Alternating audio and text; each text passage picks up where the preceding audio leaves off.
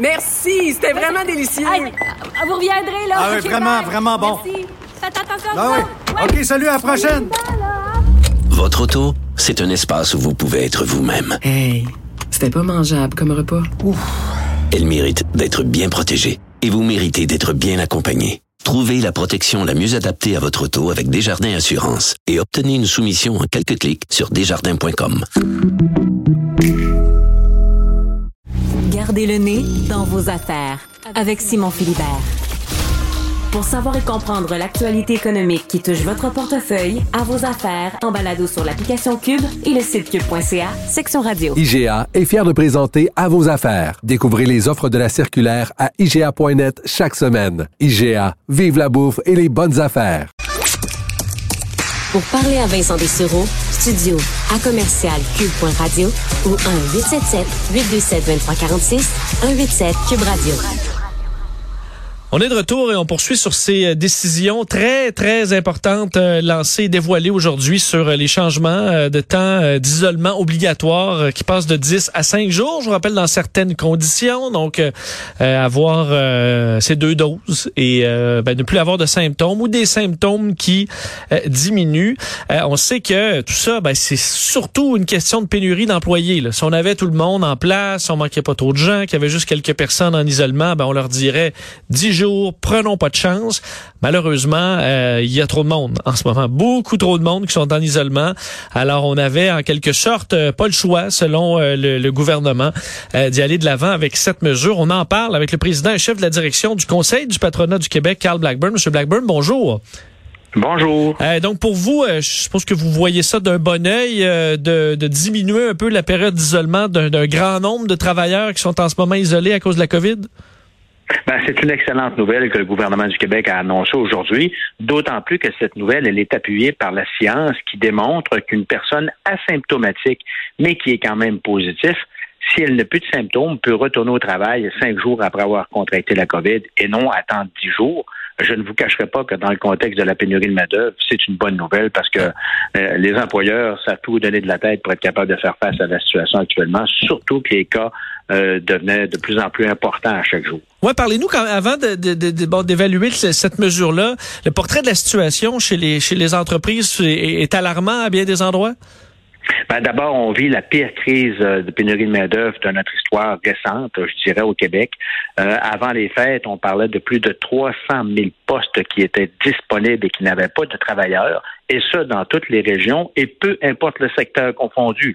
Alors, il faut éviter de tomber dans le piège d'associer la pénurie de main-d'œuvre à- au monde agricole, par exemple. Ça va bien au-delà de cela. Et tous les secteurs sont affectés.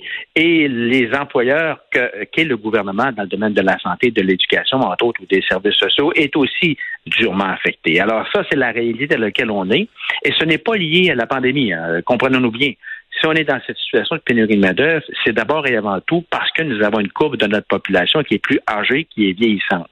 Nous avons plus de travailleurs qui quittent le marché du travail actuellement qu'il y en a qui y rentrent. On était déjà en crise que- là.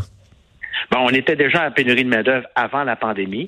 Celle-ci a, je dirais, amplifié la situation parce que des travailleurs qui étaient peut-être sur le point de prendre leur retraite ont décidé de prendre leur retraite.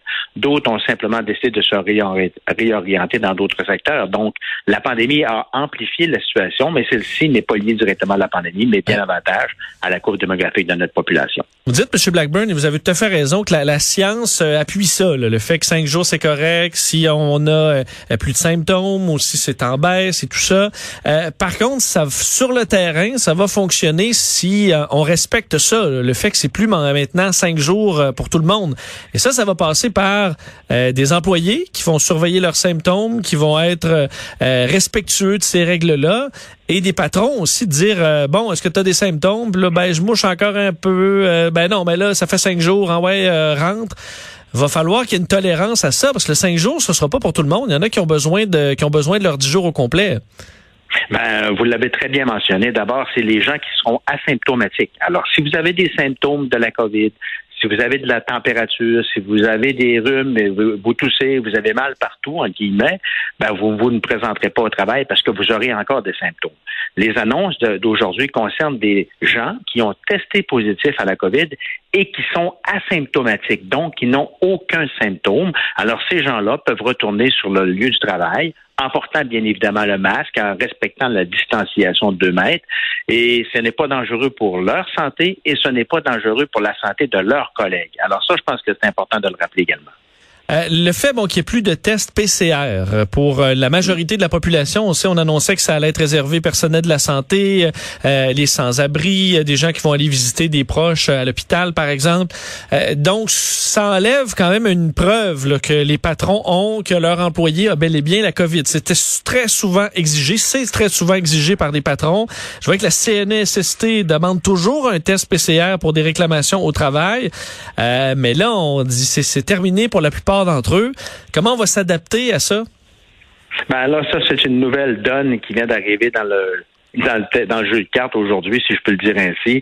Malheureusement, effectivement, le fait de ne pas avoir accès au test PCR va compliquer la situation, mais j'aurais tendance à faire confiance, je dirais, aux travailleurs et aux employeurs qui, depuis le début de la pandémie, font preuve de beaucoup de résilience. Parce que souvent, on, sort l'histoire qui euh, se démarque un peu et qui euh, et, fait une mauvaise presse, je dirais, soit aux travailleurs et, ou aux employeurs.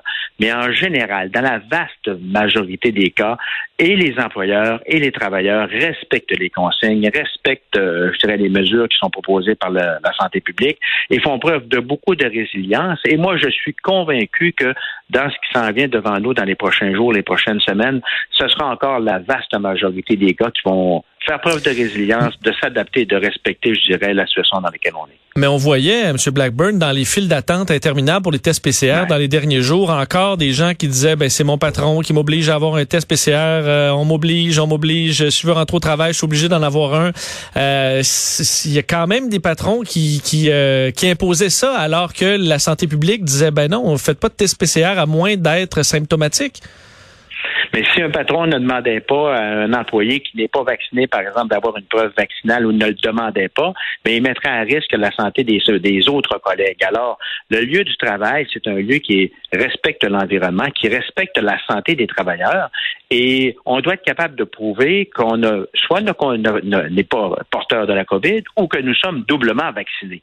Alors, à partir du moment où les gens ont un passeport vaccinal et qui sont doublement vaccinés, ben, c'est clair que ça vient renforcer la sécurité du lieu du travail. Des gens qui euh, se reverraient exiger de leur employeur de présenter un test PCR, c'est parce que ces gens-là ne sont pas vaccinés. Alors, si ces gens-là ne sont pas vaccinés, c'est un autre problème. C'est hmm. une autre réalité qui affecte le lieu du travail. Et malheureusement, ces gens-là, puis on le voit bien là tous les jours, puis les statistiques sont implacables. Malheureusement, plus de 50% des lits euh, de la santé sont occupés par des gens qui ne sont pas vaccinés.